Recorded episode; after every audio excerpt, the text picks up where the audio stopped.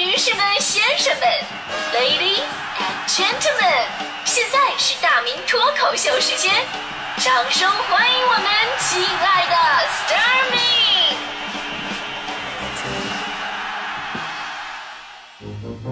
好，欢迎各位来到今天的大明脱口秀，我是大明。哎，说实话，这这一周啊，我过得真的是水深火热呀，是吧？这可能在咱们新媒体点播收听大明脱口秀的朋友们并不知道，哎，这两天这个怎么脱口秀没更新啊？这个，我跟你说，这两天我经历了怎样不堪的生活？就是周六晚上开始发烧，啊，周日、周一周二连续近三天妥妥烧到三十九度五到三十九度八这么之间在烧着，连续的啊。就是周三呢，我刚下三十八度，我就直接来上班了。我今天终于是啊，算是能正常的做大明脱口秀了哈。说了这么多呢，我就想知道为什么你说我发烧烧的这么高，我我我我我这我怎么还还还红不了呢？我这我这温度这哎呀，哎说现在这个想想火真的是特别的重要的一个事儿啊，火太重要了。那火就是流量，火就是资本，火代表你的变现能力，火代表你的社会影响。所以呢，火的人都想一直继续火下去，然后呢更火，生怕自己出点什么事儿。然后一下子就不火了，我就从来没有这方面的担心。所以你比方前不久有一个东莞的网红深夜酒驾被交警抓了个现行，立马开始各种网红式撒娇，然后呢，甚至当交警要把他的带到路边进行进一步盘问，呃，甚至要带走的时候呢，这女司机突然是嚎啕大哭，拼命解释：“我是一名网红，不要抓我去坐牢，坐牢是要剃光头的啊！”我们可以听听现场非常奇葩的这段录音。他要坐牢，我不想坐牢，我不要坐牢，可不可以不要坐牢？坐牢会剃光头的，我是不是犯法了？我是个网红，坐牢会剃光头的。哎。你看看，就这声音，这个音调，真的是啊！你确定你是在跟人民警察对话吗？啊，整的警察叔叔都不好意思了，这还，呃，反过来还在不断安慰网红的情绪。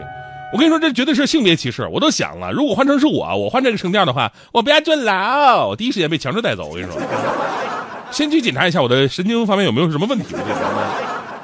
你明知道酒驾会被抓着，然后就抓进去，那你为啥开车呀？对吧？你开车的时候你咋不什么不要不要的是吧？还网红就不不不能头发剃秃，我在这里我郑重的跟你说一声，放心吧，妹妹，网红这个职业肯定秃不了，一般秃的都是正经上班的。不是说瞧不起网红这个职业啊，就是这职业里边肯定是有好有坏，这好的呢肯定真心不错，分享积极正能量，传播知识与阳光。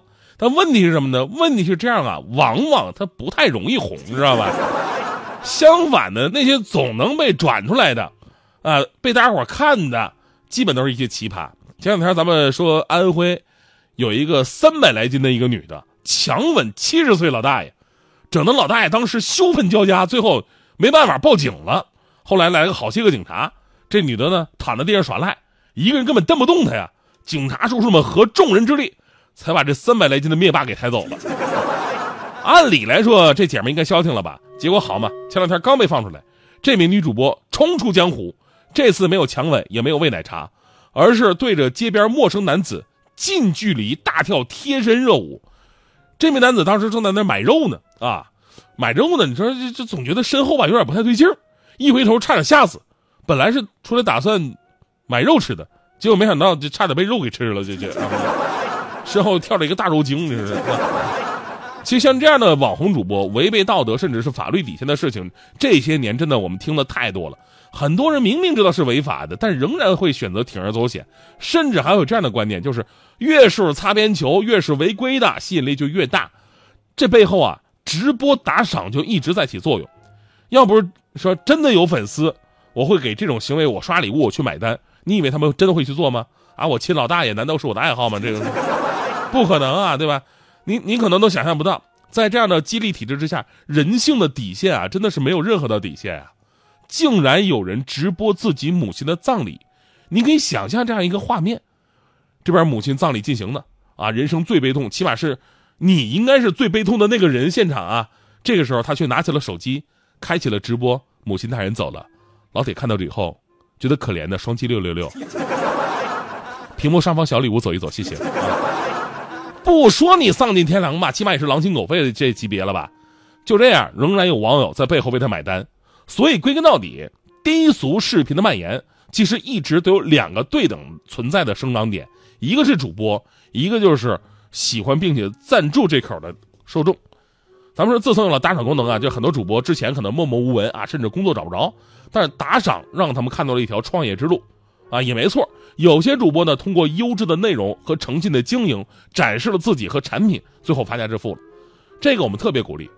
然而呢，这个反过来，很多的主播说实话就是在骗钱，因为咱们的网友当中啊，相当一部分群体文化素质不是那么的高，社会经验不是那么的足，特别容易被煽动。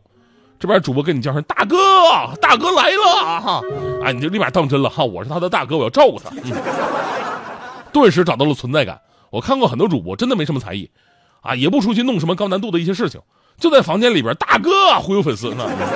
啊，他来了，他来了，他带着礼物走来了，他来了，他来了，他他是不是踏着祥云进来了？大哥天，大哥地，大哥能顶天立地，大哥风，大哥雨，大哥能呼风唤雨，这是我的好大哥，他有房又有车。再次欢迎我大哥，刷点礼物不用说，来感谢大哥。你这么一忽悠，啪，钱就打过去了。而你你你花了一笔钱吧，你说你感谢一下得了呗，对吧？人家还勾引你花第二笔，哎呀，大哥刷了六十六，谢我大哥在身后，今生有你已足够。大哥大哥很优秀，感谢大哥的五五二零，大哥大哥他没有停啊，大哥少刷行不行？不行不行就不行，感谢大哥一三一四，让我们再来一次，这这这这这这一晚上几千块钱没了是吧？你你一晚上你花了好几千块钱。收获的就是认了一个只会跟你要钱，实际上啥忙也帮不上的傻弟弟。所以掏钱的朋友们，你你们太实在了，对吧？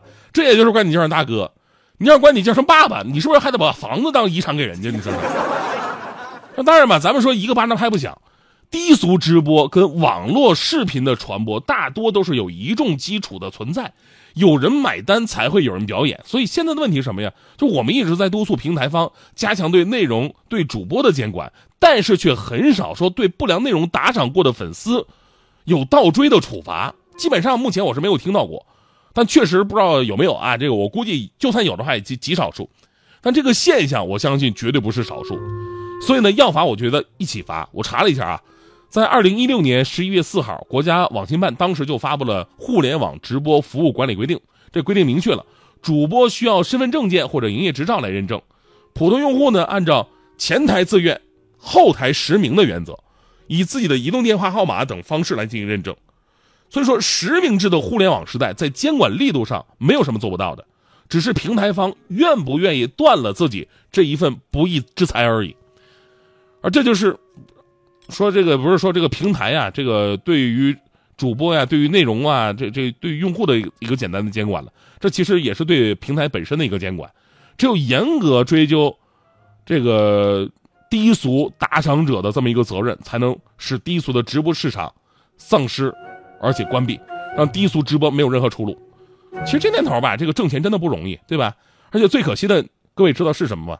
就是你们都被钱表面的数字迷惑了。有的时候吧，就是觉得，哎呀，我挣的多了，我都少了，人家比我多两百块，我怎么就是少了呢？对吧？又不合适，那我钱没他多。我跟你说，钱的价值从来不在于它的表面数字，那是一个虚有的一个数字而已，而在于它作为何用。打个比方，你花了几百块，打赏了低俗的主播，那么这几百块其实就一分不值，对吧？你反过来，你只花了几十块，但是买了两本书，一本是世界视频的。一本叫做《不吐槽不快乐》，而且还赶上打对折的时候买的。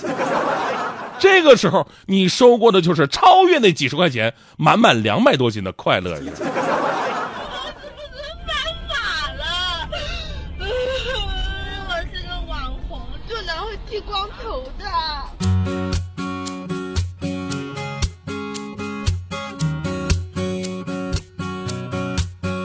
我们一起睡猫觉。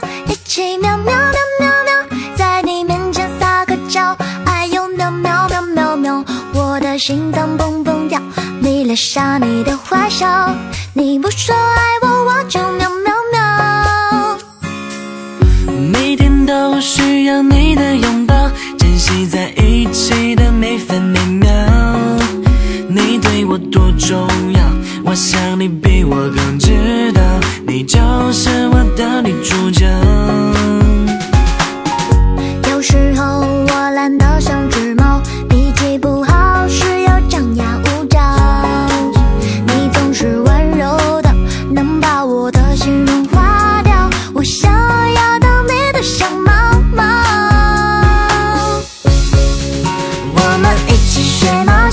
一起喵喵喵，